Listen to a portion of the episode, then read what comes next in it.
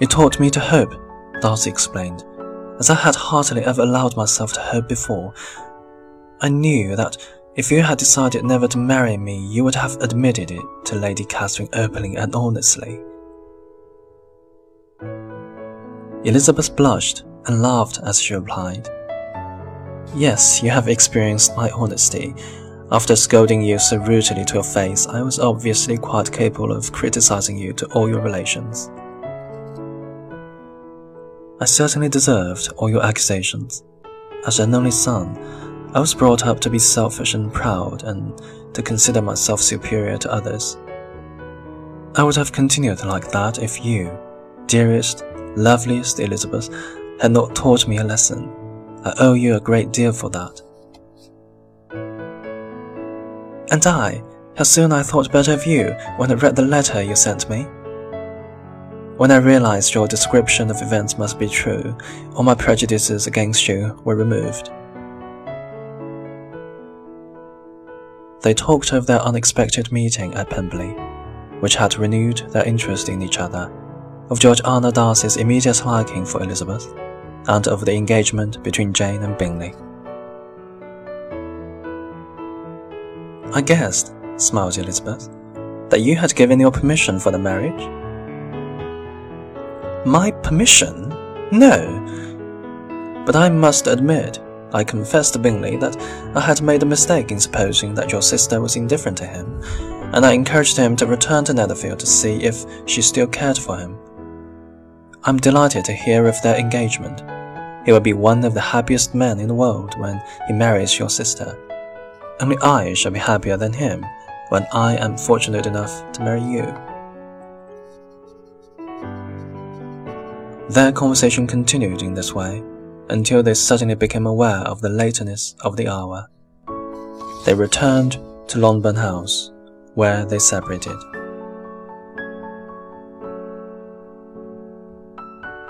That evening, Elizabeth could not help telling Jane her news. However, she almost regretted doing so when she saw the astonishment on Jane's face. At first, Jane could not believe that her sister was engaged to a man she had so disliked, and she wondered if Elizabeth could really be happy with him.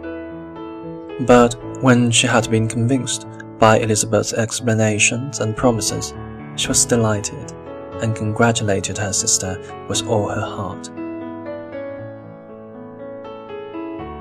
The next day, Mr. Darcy came to ask Mr. Bennet officially for Elizabeth's hand in marriage.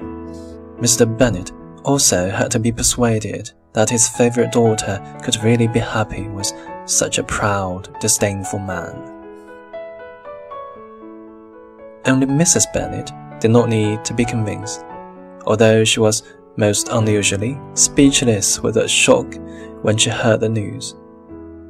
When she recovered a little, she cried, My sweetest Lizzie, how rich you will be!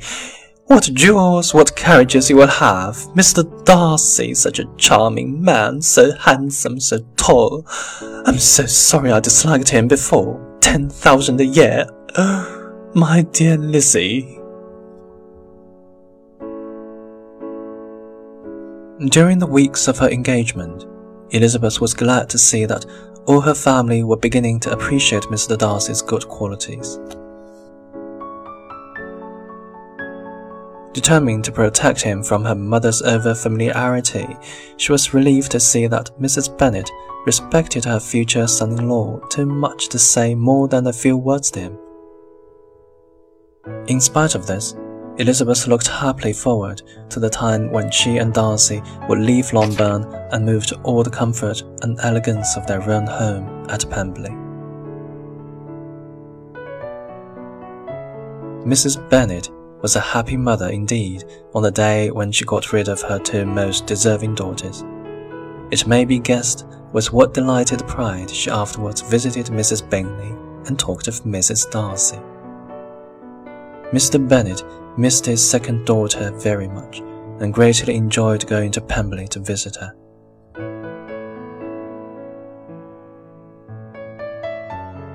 Mr. Bingley and Jane stayed only a year at Netherfield before buying a large house in the north, only 50 kilometers from Pemberley. In this way, the two sisters were permitted their dearest wish and were able to visit each other frequently. Mary was the only sister who remained at home, as Kitty spent most of her time with her two elder sisters, which greatly improved her behavior, character, and intelligence. Lydia and Wickham were always moving from one place to another in search of cheap rooms and always spending more than they should. His affection for her soon became indifference, while hers for him lasted a little longer. They were not too proud to ask Lydia's sisters for financial help during every crisis, and Elizabeth and Jane both sent them regular gifts of money to pay their bills. Caroline Bingley was deeply offended by Darcy's marriage, but she did not show her bitterness and was always extremely polite to Elizabeth. Georgiana Darcy, on the other hand, became greatly attached to Elizabeth and had the highest opinion of her.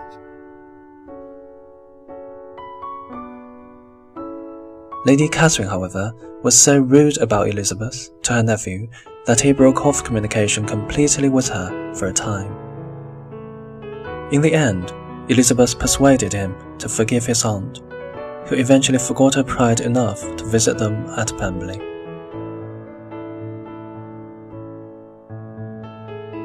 There remained a close relationship between the Darcys and the Gardiners. Darcy and Elizabeth were both warmly grateful to the two people who, by inviting her to Derbyshire and taking her to visit Pemberley, had brought them together.